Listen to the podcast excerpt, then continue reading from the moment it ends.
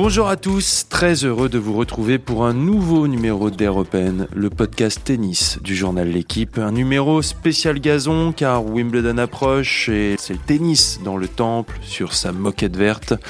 Alors aujourd'hui pour m'accompagner et pour en parler, j'ai la chance d'être entouré par Vincent Cognet. Salut Vincent Salut tout le monde Et Julien Reboulet, comment ça va Julien? Ça va bien et toi Antoine? Ça va très bien. Est-ce qu'on a bien récupéré de Roland Garros déjà? On, verra ça à la fin de Wimbledon. Allez, c'est parti pour ce nouveau numéro d'Europen. Un peu de silence, les joueurs sont prêts.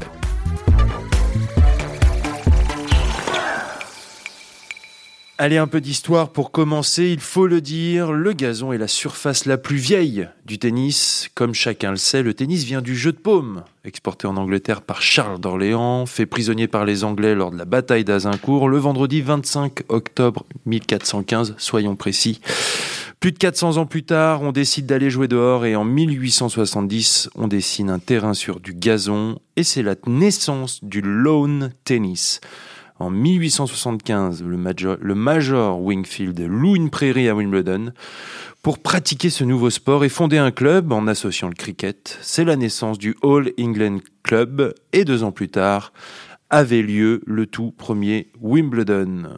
C'est vraiment l'histoire du jeu cette surface, Julien. Hein. Bah, ça a commencé là-dessus en fait. Euh, on l'a oublié parce que c'est très rare aujourd'hui, euh, mais c'est le c'est la surface de base du tennis. Euh, c'est après la terre battue a, été euh, inventée en France. Enfin voilà, mais c'est sur gazon que ça que ça a commencé et, et aujourd'hui, je pense que très peu de gens se souviennent que l'année 1974 il y avait encore trois grands chelems sur quatre qui se jouaient sur gazon. Ouais. il y avait juste Roland Garros sur terre battue, mais US Open, Open d'Australie et Wimbledon, bien sûr, se jouaient tous les trois sur gazon jusque-là. Exactement. Vincent, ça a changé parce que euh, finalement, euh, le tennis sur euh, gazon, c'était trop galère, pour parler trivialement? bah oui, je pense qu'il y a des raisons aussi économiques. C'est-à-dire que je pense que c'est, une surface extrêmement difficile à entretenir. rien qu'à Wimbledon, ils passent des, mois et des mois pour obtenir le, leur gazon de référence et puis il y a des raisons économiques euh, avec l'arrivée du, du, dur quoi. Bien sûr. C'est aussi simple que ça. Et euh, et puis bon, c'était une surface tellement particulière euh, en termes de jeu aussi. Et on pouvait pas on pouvait pas rester en fond de course, ça n'avait pas de sens à cause des fourgons.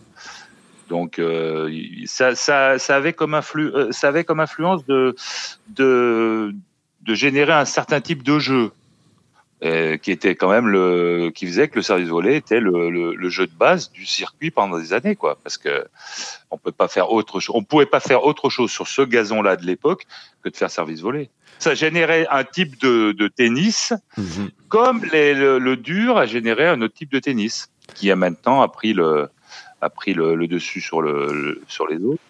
Et le service volé est devenu minoritaire ultra minoritaire la surface a eu un impact sur le jeu pratiqué. Tu le disais bien sûr sur le, gazon au niveau du gazon et du dur. Julien, tu parlais de, donc de ces grands chelems qui se jouaient sur gazon. Donc l'US Open se jouait sur gazon jusqu'en 1974. L'Australian Open, c'est un peu plus tard, jusqu'en 88. Il y a eu un changement de gazon aussi, euh, notamment à Wimbledon. Euh, je crois que c'est en 2001 et on a vu. Donc en 2001, on a encore une, euh, j'ai envie de dire une, une finale euh, de spécialistes avec Ivan Izevich contre Rafter.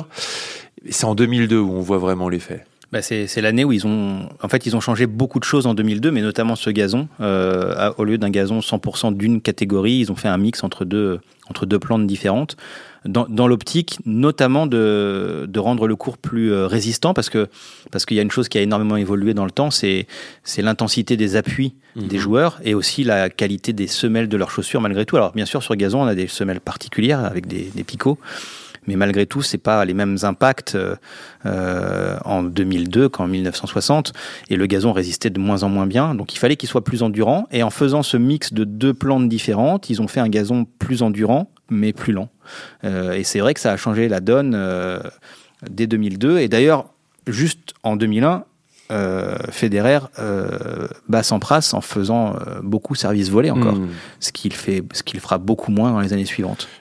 Ils ont changé le, le gazon pour le rendre plus résistant, pas pour le rendre plus lent. L'objectif n'était pas de le rendre plus lent. Ok, d'accord. C'était pas le but premier, mais c'est la conséquence finalement logique de cette euh, de ce mélange quoi de deux de deux catégories. Parce que- Parce qu'on croyait que c'était aussi pour rendre le tennis à Wimbledon plus télégénique, parce que c'est vrai qu'à un moment c'était compliqué avec les gros serveurs. Alors c'est compliqué pour deux raisons. Alors c'était compliqué avec les gros serveurs, mais encore une fois, il n'y a pas eu que ça. Et d'ailleurs, il faut rendre hommage en particulier à André Agassi parce que remporter Wimbledon en 1992 avec le tennis qu'il pratiquait, c'est quelque chose d'assez. euh, D'ailleurs, c'était une énorme surprise à l'époque. hein. On pensait pas qu'il gagnerait son premier Grand Chelem là-bas. C'était assez dingue. Euh, mais effectivement, euh, il y, a- il y a les serveurs, parce qu'à un moment donné, il y avait du, du Ivan Izevich, du Krajicek, Ouais. voire du Sampras hein, aussi. C'est sûr que ça, ça faisait des échanges très courts. Mais il y a aussi, télévisuellement, euh, le tournoi en deuxième semaine n'est plus du tout le même qu'en première. On voit difficilement la balle rebondir sur la terre quand elle est un peu claire, comme Mm. elle l'est parfois au milieu du cours après quelques jours. Et ça, malheureusement, même même avec le nouveau gazon, ils n'ont pas réussi à, à- à régler ce problème-là. Un petit impact sur le jeu, il faut savoir que, que l'herbe, que, que oui, n'a cessé d'évoluer. La preuve, donc, un service en, en 2003 qui, tombait à 202 km/h après rebond arrivé à 83 km/h. En 2008, le même service arrive à 69 km/h après rebond. Donc c'est vrai qu'il y a un vrai impact euh, sur, notamment sur la vitesse euh, au service. On parlait un peu du tennis d'avant, euh, les meilleurs de joueurs de gazon dans l'histoire. Bon, bien sûr. euh, on peut citer euh, Björn Borg. Alors, en fait, euh, on a une, euh, comme il a été très bon aussi à Roland Garros, il y a une petite, voilà, une petite, un petit mythe qui court sur Björn Borg, c'est qu'on on avait l'im- l'impression et l'image d'un joueur très défensif, sauf qu'à Wimbledon, mais il était très offensif, Vincent. Oui, absolument. Il jouait, il faisait service volé. Mais c'était, je pense que c'était aussi une histoire de, de comment dire, d'obligation, parce que Mhm. le, le- jouer sur le gazon de l'époque. euh, avec la vitesse du jeu d'une part et le risque de, de faux rebond d'autre part, on prenait un risque énorme en restant au fond. Quoi. Hmm. Au moindre faux, au moindre faux rebond, euh, euh, le risque était énorme. Donc la question ne se posait pas. Tout le monde faisait volé ou presque, euh, sauf Thierry Champion, qui a fait, euh, qui a fait quart de finale euh, à Wimbledon. Je crois, il m'avait raconté ça en allant jamais, jamais au filet. Seulement pour serrer la main de l'adversaire. Voilà, exactement. Mais bon, là, c'est l'exception qui confirme la règle. De tous- tous les joueurs, et Borg compris bien sûr, venaient au filet. La question ne se posait même pas. C'était euh, automatique. Quelques, quelques grands noms. hein, euh, Bon, bien sûr, il y a, y Pete Sampras avec euh, ses euh, sept titres. Il y a Becker, trois titres. McEnroe, trois titres. Djokovic, cinq titres. Série en cours. Chez les femmes, énorme. Navratilova, neuf titres. Euh, Billie Jenkins, six titres. Alors à cheval, il y avait euh, l'Air Open et voilà. Euh, Graf, 7 titres. Serena, 7 titres. On oublie parfois, mais sa sœur Vénus, 5 titres à Wimbledon. Euh, c'est juste, euh, c'est juste monstrueux. Comment euh, on voit là des joueurs et des joueuses qui se sont vraiment, j'ai envie de dire, le temps d'une période. J'ai pas cité bien sûr Roger Federer avec ses, 8 titres, mais euh, on voit que, des joueuses et des joueurs se sont euh, accaparés ce grand chelem. Comment on l'explique? C'est un tennis vraiment particulier, Wimbledon, et le gazon? Je pense qu'il y a un rapport particulier à l'endroit. Euh, c'est un club incroyable et le, centre court est lui-même quelque chose d'incroyable à l'intérieur d'un lieu incroyable où quand on y rentre, il y a une atmosphère qui n'existe nulle part ailleurs. Et j'imagine facilement que ceux qui ont commencé à s'y sentir bien s'y sentaient très très bien euh, parce que on est dans une dans une sorte de cathédrale, il y a une sorte de calme, de respect du silence entre les points, enfin, quand les points s'engagent. Et puis le gazon, euh, en fait, si on. Juste avant d'enchaîner sur le gazon, il y a aussi, en fait, c'est aussi ce contraste avec le public qui est capable d'exulter aussi. Bien sûr. Non, mais c'est ça, il y a un silence incroyable au moment où le point s'engage et euh, une ferveur euh, qui est tout autant incroyable euh, à la fin des points. C'est un public. bah, chaque public du Grand Chelem est différent, mais voilà, celui-là participe vraiment à l'ambiance du lieu. Et quand on s'y sent bien, je pense qu'on on a la, la- la quasi-certitude de pouvoir y pratiquer son meilleur tennis à chaque fois. Et là, j'en reviens au gazon. Le gazon, c'est si on, si on aime ça, euh, c'est peut-être la surface la plus joueuse dans le sens où. euh, dans le sens où on joue avec la balle sur gazon. On, on- on a des appuis qui sont parfois moins, moins stables qu'ailleurs. On, on reviendra peut-être sur la façon de jouer de Federer, mais Ouais. on, on peut, on peut utiliser le slice avec une efficacité assez dingue. Et c'est peut-être là qu'on pratique, c'est marrant parce que c'est la surface originelle, mais c'est peut-être là qu'on pratique encore le plus le jeu de tennis en fait. Direction de la balle, effet, euh, angle. Allons-y tout de suite sur le jeu de Federer, Vincent. Pourquoi le jeu de Roger? Alors bien sûr, on sait son rapport au service, au slice, mais pourquoi sa science du jeu, pourquoi son jeu, j'ai envie de dire, est particulièrement efficace à Wimbledon? Bah, bah, Déjà parce que c'est un, joueur qui sent le jeu, qui sent l'échange très très extrêmement bien. Donc il a des, il a, je pense très vite trouvé ses repères sur euh, sur cette surface. Ensuite, bon, il y a quand même des données euh, purement euh, techniques. Il a mmh. une qualité de service surtout dans les variations de zone et de vitesse et d'effet qui est pratiquement unique au monde. Et évidemment, sur gazon, ça prend tout son relief. Il y a le slice, il y a le coup droit, il y a aussi la volée. C'est quand même un, un, remarquable volleyeur. Donc, euh, euh, je pense qu'il y a des données euh, liées à son jeu en lui-même, techniques, qui font que c'est la surface sur laquelle il s'exprime le mieux. Et puis, bon, il suffit de voir, même avec l'âge, ça n'a pas changé, puisqu'en fait, son dernier grand, grand résultat, c'est la finale de 2019 à Wim. Bien sûr. Euh, qu'il perd sur Joko après avoir eu deux balles de match, donc il passe pas loin de gagner un, neuvième titre. Et euh, ça reste, euh, je pense, sa surface préférée, et y compris avec l'âge. On, parle de, on parle de beaucoup de jeux là, on le sent euh, sur ce sur gazon, alors qu'il vient, c'est un paradoxal, puisqu'il y en a qui se disent, bah c'est la surface qui nivelle aussi un peu le plus. Donc est-ce que c'est, euh, est-ce qu'il y a un paradoxe là? Il y a un paradoxe qui est que ça peut tourner très très vite du mauvais côté aussi. Euh, le jour où on n'est pas bien, où on commence à trouver qu'il y a des faux rebonds, où, où on se fait un petit, une petite frayeur avec un blocage ou une mmh. glissade, on peut partir déjà ailleurs et ne plus être vraiment euh, dans le jeu et dans le match lui-même. Typiquement, un, joueur comme Gaël Monfils, je pense, se sent toujours mal à l'aise sur herbe, sur son déplacement, et, il compte beaucoup sur sa faculté de déplacement en général. Et là, il y a toujours quelque chose dans un coin de sa tête sur, euh, la stabilité de ses appuis, sur euh, sa, sa, faculté à défendre comme il aime le faire. Et ça, je pense que autant en fait c'est des extrêmes je pense sur le gazon. Si vous aimez ça, euh, vous êtes prêt à plonger, à manger, à manger des brins d'herbe euh, après un plongeon.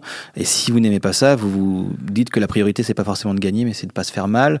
Et puis effectivement, euh, si un adversaire est un peu en feu, Nadal a connu ça plusieurs fois à Wimbledon contre Rosol par exemple, contre Kyrgios, même si c'était pas le même style.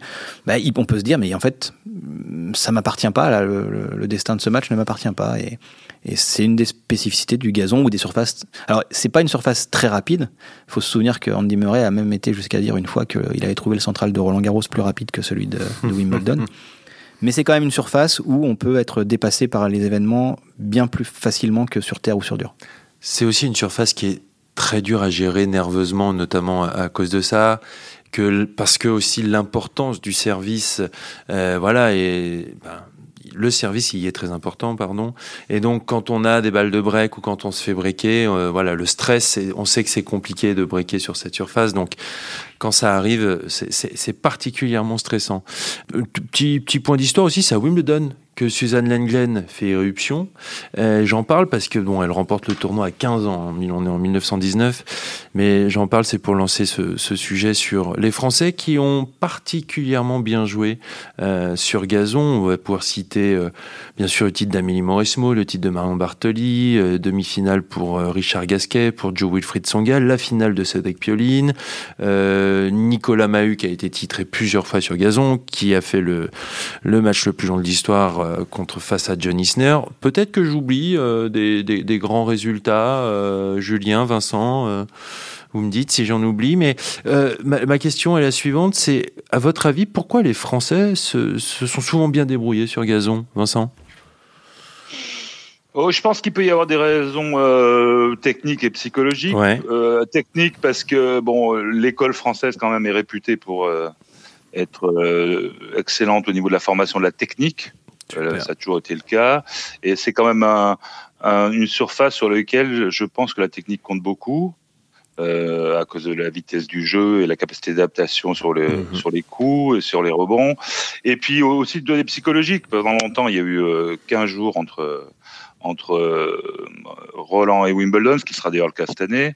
Et je pense que euh, beaucoup estiment que, en fait, la pression à Roland Garros est tellement forte que euh, pas mal de joueurs français sont passés à côté de mhm. Roland Garros pendant des années et qu'il y a une forme de libération à Wimbledon. Bon, on les a, on les attend pas spécialement. Euh, le Roland Garros est passé dans toute la pression à, à baisser et euh, beaucoup se sont bien euh, bien débrouillés à Wimbledon. Mais je pense par exemple à, à quelqu'un comme Joe, son gars, il avait quand même, euh, hormis le retour de service, il avait quand même les toutes les armes pour, euh, pour faire mal sur cette surface. Donc c'était à, commencer par son service. C'est vrai qu'il faut savoir qu'après la, folie parisienne pour les Français, d'arriver dans ce havre de paix à Wimbledon, où on a eu, voilà, on était à Paris, où il y avait bien souvent beaucoup de familles, bien sûr, l'attention médiatique et la pression du résultat. Quand on arrive dans ce havre de paix, dans ce village de Wimbledon, on s'y sent bien premièrement, et deuxièmement, c'est vrai qu'il peut y avoir une, forme de soulagement. ouais, on se pose moins de questions sur le terrain. Euh, on a souvent euh, émis l'hypothèse que certains joueurs français étaient trop attentistes. Mmh. Sur gazon, ça n'existe pas vraiment. Mmh. Euh, on joue, ça va assez vite, ça rebondit pas très haut. Euh, il faut être beaucoup en réaction plus qu'en action ou en réflexion, et ça correspond bien à, à, des types de jeux où la technique, encore une fois, est bien maîtrisée et où il y a des vraies facultés de contre-attaque. Surtout que quand j'ai cité cette liste de joueurs français, ce sont des profils très différents.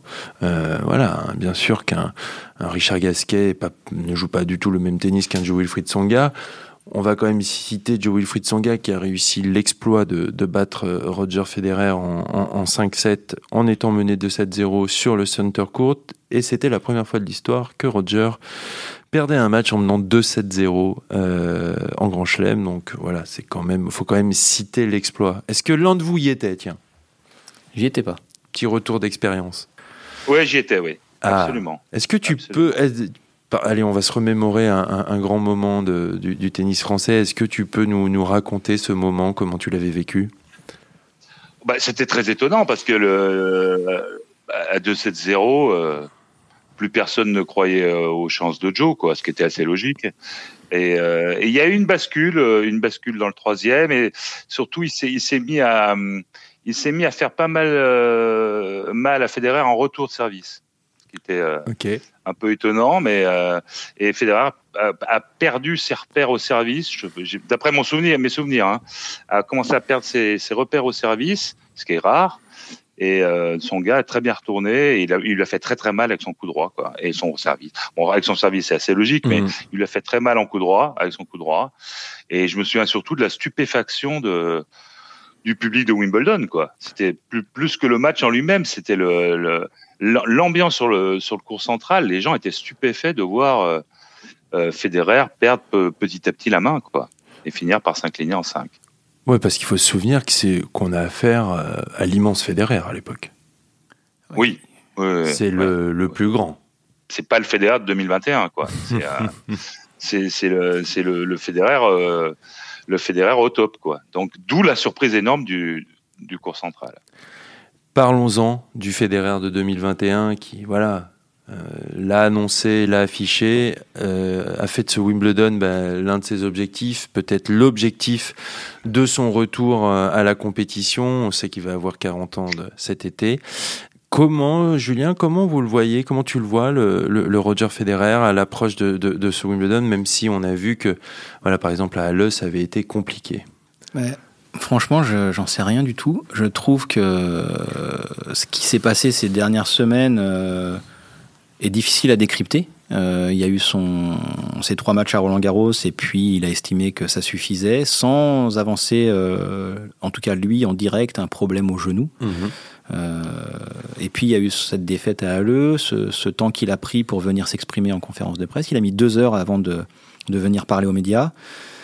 Euh, il a dit ensuite que c'était pour ne pas dire une bêtise sous le coup de la colère. Donc ça donne lieu à plein d'hypothèses. Mais ce qui paraît le plus probable aujourd'hui, c'est euh, tout simplement que que c'est pas tous les ans 2017. Euh, en 2017, il revient après six mois d'absence et euh, et il fait il fait peut-être la saison en fait la plus folle de tous les temps, si ça se trouve, vu l'âge qu'il a et d'où il revient, mmh. puisqu'il gagne tout de suite l'Open d'Australie, il regagne Wimbledon juste après. C'était complètement fou. Alors, est-ce que, est-ce que lui, euh, fort de ce souvenir, il a cru que ça allait revenir beaucoup plus vite? Est-ce que, euh, est-ce que juste il a bientôt 40 ans et il y a des choses qu'il pourra plus faire? Aujourd'hui, franchement, en tout cas, ce qui est sûr, c'est qu'il faut pas l'enterrer parce que on a bien compris qu'il fallait pas enterrer ces gens-là, jamais. Bien sûr. Euh, mais euh, bien malin celui qui sait exactement où on est fédéré, parce que je pense que lui-même ne le sait pas aujourd'hui. Alors, on, on l'a vu poster beaucoup d'images euh, très souriant en arrivant à Wimbledon. Je pense qu'on en parlait tout à l'heure, Ouais. mais voilà, se retrouver dans ces lieux-là, sûrement que ça lui fait du bien. Euh, après, il y a un autre paramètre clé, c'est lui il découvre un petit peu hein, ces- cette période de de bulle. Alors il y aura des spectateurs à Wimbledon, mais à Wimbledon, contrairement à d'habitude, il n'est pas dans une maison juste à côté, il n'est pas avec sa famille. Et c'est quelqu'un qui a absolument besoin de cet équilibre-là euh, hors du cours pour, euh, bah, pour être heureux d'être sur le cours. Et euh, ce qui a marqué à Halle, c'est qu'il n'avait pas l'air content d'être sur un cours de tennis sur, sur gazon. Et c'est ça le plus inquiétant peut-être pour ceux qui, qui souhaitent le voir encore réaliser de grandes choses. Ouais, parce que c'était pas physique en fait. On avait vraiment l'impression que c'était la- l'aspect psychologique. Et d'ailleurs, il a, il a été très honnête là-dessus en conférence de presse. Il n'était pas du tout content de, de, de, de, de son attitude. Ce qui est rare quand même. Euh, c'est plus- un junior. Euh, mais euh, ce que, en fait, ce qui, ce qui est aussi, est-ce que, bien sûr, il y a, y a- y a ce système de, de vase communicant et on se dit, est-ce que psychologiquement il est pas bien parce qu'il sent que bah, sur gazon, il faut savoir aussi que sur gazon, c'est une surface qui est très exigeante physiquement. Il faut être très bas, musculairement, énergétiquement, ça vous pompe énormément. Et, euh, et, et est-ce que voilà, finalement, peut-être qu'il sent que 3-7 gagnants, Wimbledon, la longueur, il se dit, est-ce qu'il ne se trouve pas plus loin que, que ce qu'il espérait, Vincent? Je pense aussi qu'il y a une donnée de, de très très importante, c'est que il euh, il craint toujours euh, de se refaire mal au genou, quoi. Hmm. C'est-à-dire que je pense que là, il, y a, quand- il a quand même une espèce de d'épée de Damoclès sur la tête. Et je pense qu'il sait, il sait très bien qu'au moindre pépin au genou, un pépin important, bah, c'est la fin de carrière, quoi. Ouais. Donc d'une certaine manière, j'imagine, j'utilise cette image, mais je pense qu'il marche sur des œufs. Et donc euh, à un très haut niveau et notamment sur gazon, tu peux pas te permettre de de faire gaffe au moindre de de, de tes déplacements. Donc euh, donc je pense qu'il y a il y a cette donnée là qui qui doit qui doit le perturber. Et puis il était euh, visiblement furieux de de son côté négatif. De, de son attitude négative lors du troisième set à Halle, quoi. Hmm. Et est-ce que les deux sont liés? Je ne sais pas, mais je pense qu'il vit un peu avec la trouille euh, au-dessus de la tête de se refaire mal une, nouvelle fois, qui serait probablement une dernière fois. Et- il y a autre chose qui avait un peu surpris euh, ceux qui le suivent de près euh, quand il est revenu à la compétition à Doha, c'est qu'il place si vite en fait son, calendrier sur Wimbledon et les JO. Il a tout de suite dit que son objectif était d'être à 100% sur gazon en juin.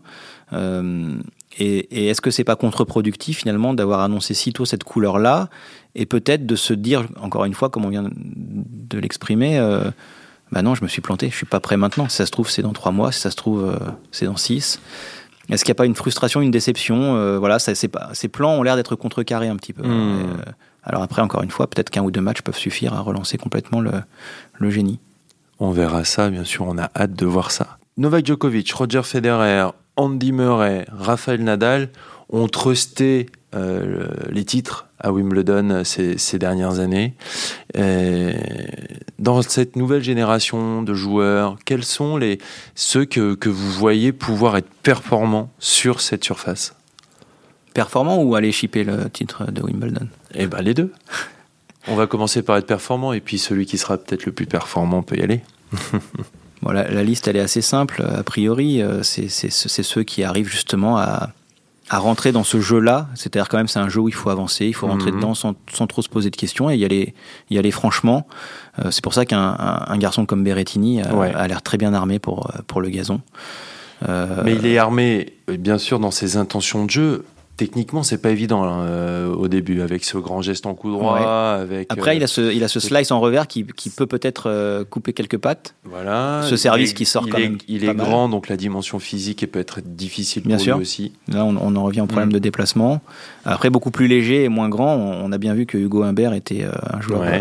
très, très à l'aise sur cette surface parce Bien que sûr. encore là, on sent le, le côté joueur aussi. hein. Il rentre Exactement. dedans, c'est à plat et on y va et on voit ce qui se passe et puis on y croit. Puis on sent que c'est très naturel. Et c'est très naturel. Ouais. C'est très naturel. On est, on est encore dans cette zone où euh, on se demande plus euh, vraiment comment il faut jouer. On joue. Mm. C'est beaucoup plus simple. Et puis, euh, on a envie de voir ce que. Mais on est un peu plus sceptique sur Tsitsipas, bah, par exemple. Tsitsipas, euh, on a envie de voir parce qu'a priori, il a ce qu'il faut. Il a ce gabarit, il a cette volée qui est, qui est pas mal du tout. Il a ce, enfin, il a ce qu'il, a ce qu'il faut comme arme. Après, c'est lui, il a expliqué hein, d'ailleurs pendant Roland Garros qu'il avait grandi sur terre, que c'était la mmh. surface sur laquelle il aimait bien construire, réfléchir. Sur gazon, c'est pas c'est pas la même chose, donc c'est c'est un vrai point d'interrogation encore.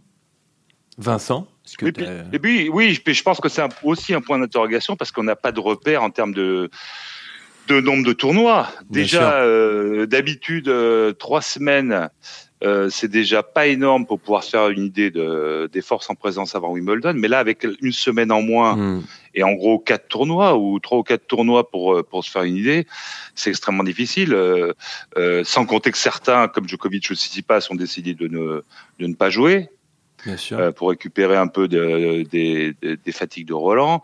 Donc là, c'est extrêmement difficile de, de, de donner une liste, euh, non pas de favoris, parce que tout le monde sait qui est le favori, mais, mais d'outsiders euh, crédibles. Quoi. Il n'y a pas suffisamment de repères en termes de matchs joués, matchs gagnés, titres remportés. C'est une saison qui est une parenthèse dans l'année. La, dans quoi. Et en fait, c'est quatre semaines. quoi. Et sur quatre semaines, c'est enfin, deux semaines avant Wimbledon, et donc difficile de se faire une idée. Il y avait un petit débat euh, sur euh, la présence ou non d'un Masters 1000 sur gazon. Vous, en pensez quoi?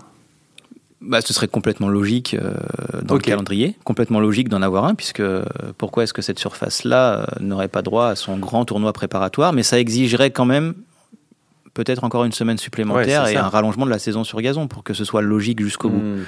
Et on va pas trop dans ce sens-là aujourd'hui, encore une fois parce que c'est une surface qui est difficile à entretenir, donc il faut que d'autres tournois éventuellement se créent. C'est pas évident. Alors aujourd'hui, on a deux ATP 500 qui se jouent la même semaine, le Queens et Halle, qui sont deux gros tournois et qui, et qui sont un peu les, qui sont d'ailleurs euh, les deux seuls euh, un peu euh, repères justement pour mmh. voir un peu qui qui peut faire partie des, des prétendants.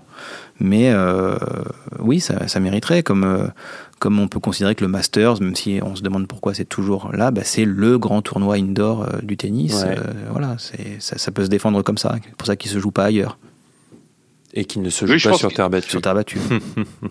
ouais, je pense qu'il faudrait aussi un, stade euh, capable d'accueillir un Masters 1000 sur gazon. Parce que d'après mes souvenirs, ni Halle ni le Queens sont suffisamment, euh, ont suffisamment de surface pour euh, accueillir un Masters 1000 euh, gazon. Surtout si on part du principe que ce serait un, un, tournoi combiné homme-femme. Ah oui. Ouais, Tant qu'à faire, pourquoi à ce moment-là il faudrait aller jusqu'au bout de, de l'idée donc effectivement, c'est sûr qu'à Halle et au Queens, il n'y a pas la place. J'ai envie qu'on parle des femmes aussi. Est-ce qu'on va revoir un, doublé Krejcikova? Celui qui avait trouvé les demi-finales féminines de Roland Garros, bah, il habite aujourd'hui aux Seychelles Non, pour être pour être plus sérieux, euh, chez les chez les femmes, donc euh, voilà, on a dit, euh, bien sûr, il y a eu des joueuses qui ont qui ont qui ont eu une vraie domination sur sur Wimbledon.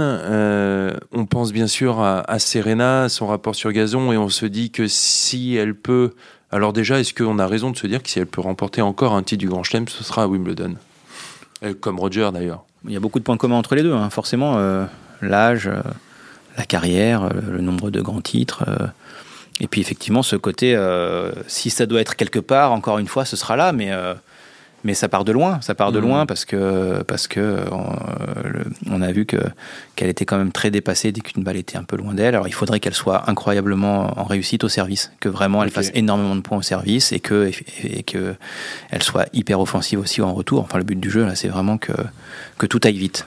Oui, non, je pense que c'est la difficulté pour Serena est liée à, à elle, en, euh, mhm. son, son, sa forme physique, on va dire. Je pense qu'effectivement le service est la, la clé. C'est il faudra qu'elle serve extrêmement bien pendant pendant 15 jours. Mais il y a aussi c'est aussi lié à ses adversaires, c'est-à-dire que euh, elle est maintenant de plus en plus euh, souvent dépassé par la vitesse de jeu mmh. adverse. C'est ça, c'est ça le truc. C'est qu'il n'y a pas uniquement son propre niveau qui entre en ligne de compte, mais aussi le niveau de ses adversaires et, leur capacité à, taper vite à plat et à la dépasser euh, par leur rythme et leur cadence. Quoi. Donc c'est un double problème. C'est un double problème pour elle en fait. Surtout qu'il y en a maintenant beaucoup. Des, jeunes joueuses qui voilà qui frappent fort. Il y a les Sabalenka, il y a encore une, une, jeune garde qui arrive et qui donc c'est vrai que, que ça peut ça peut ça peut paraître un peu un peu compliqué pour pour Serena, je trouve, euh, voilà, d'aller chercher, euh, on le répète, hein, le, ce 24e titre du Grand Chelem. Euh, allez, avant de se quitter, on va se faire un peu de plaisir. J'ai envie qu'on parle un peu de, cette atmosphère de Wimbledon, une petite, chacun un petit un petit moment qu'on aime qu'on aime savourer quand on y va. Vas-y, Julien. Bon, qu'on aime savourer, je sais pas, mais c'est toujours amusant quand, quand, les joueurs qui pourtant sont au courant euh, se font rattraper par la patrouille parce que euh, la visière de la casquette en dessous est quand même un peu colorée, euh, parce que il euh, y a un badge qui est un tout petit peu trop gros, enfin une mm. décoration sur le maillot qui est un tout petit peu trop colorée parce que je vous rappelle qu'on est obligé de jouer complètement en blanc. Mais je crois que ce que j'ai préféré sur cette histoire de jouer en blanc, c'est euh, quand même ceux qui les portent des caleçons euh, un peu sombres et avec la transpiration, ça ne passe plus. Le short blanc devient transparent. Exactement, et on demande aux joueurs de rentrer, changer le sous-vêtement pour continuer à jouer à Wimbledon. Donc ça, je pense que c'est c'est assez marquant. Vincent, une petite, euh, un petit euh, plaisir coupable à Wimbledon pour toi Moi, c'est pas compliqué. J'aime tout à Wimbledon. Voilà, y, compris les Anglais. Donc, euh, donc tout est dit. Non, non, non, mais j'aime, tout. J'aime le, j'aime le, le, son de la balle sur les cours, qui est beaucoup plus feutré. J'aime le public. J'aime le silence. J'aime qu'il y ait pas qu'on soit pas envahi par la pub.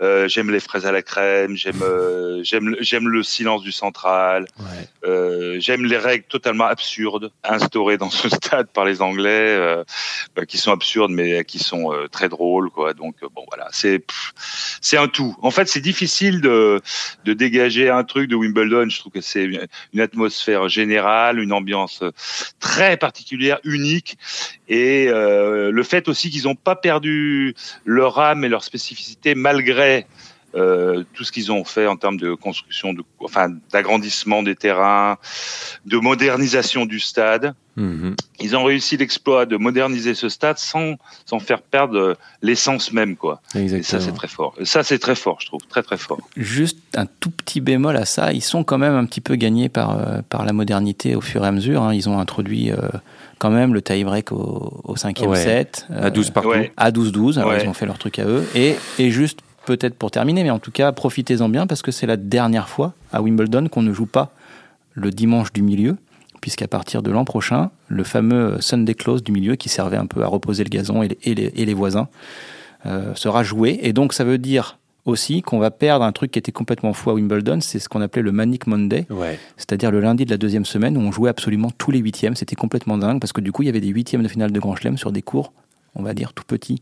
Donc ça, ça va disparaître aussi. Donc oui, ils, gardent beaucoup de traditions, mais ils se font un petit peu grignoter par, euh, par l'époque. Un petit peu quand même. Et puis bah, moi, je vais y aller de ma, de ma petite expérience. Moi, ce que j'aime, c'est j'avais la chance de, de, de, rester dans une maison euh, quand je coachais euh, mon frère et j'allais parfois au stade à pied et c'est cette marche dans, dans, Wimbledon Village où, où on peut croiser un Rafa Nadal faire ses courses dans une épicerie, on peut croiser un, un Grigor Dimitrov sur une bicyclette, on peut croiser Garbinet Muguruza en train de faire son footing. Et on marche et on se sent privilégié parce qu'on sait où on va, on va arriver dans cette dans ce stade magnifique euh, sous ses portes où euh, voilà welcome to the All England euh, Tennis Club. Et puis et puis on marche vers le site d'entraînement d'Arangui. Et sur votre gauche là vous avez dans le passé qu'on a un endroit qu'on appelait Edmund Hill et maintenant qui est le Murraymont et euh, c'est où des gens euh, bah, viennent tout simplement passer un peu un moment dans le stade de Wimbledon, regarder les matchs sur euh, le, grand écran qui est adossé au, cours numéro 1 et, voilà et, on se sent très très très privilégié d'être dans cet endroit. Merci beaucoup, messieurs, d'avoir d'avoir partagé ce moment avec moi. C'était un, vrai plaisir. Merci Vincent. À bientôt. À bientôt. Merci Julien, à, très vite. À très vite. Et euh, on, va se, on se retrouvera le mois prochain pour un nouveau numéro d'Air Passez un bon début d'été, et puis à très bientôt. Salut.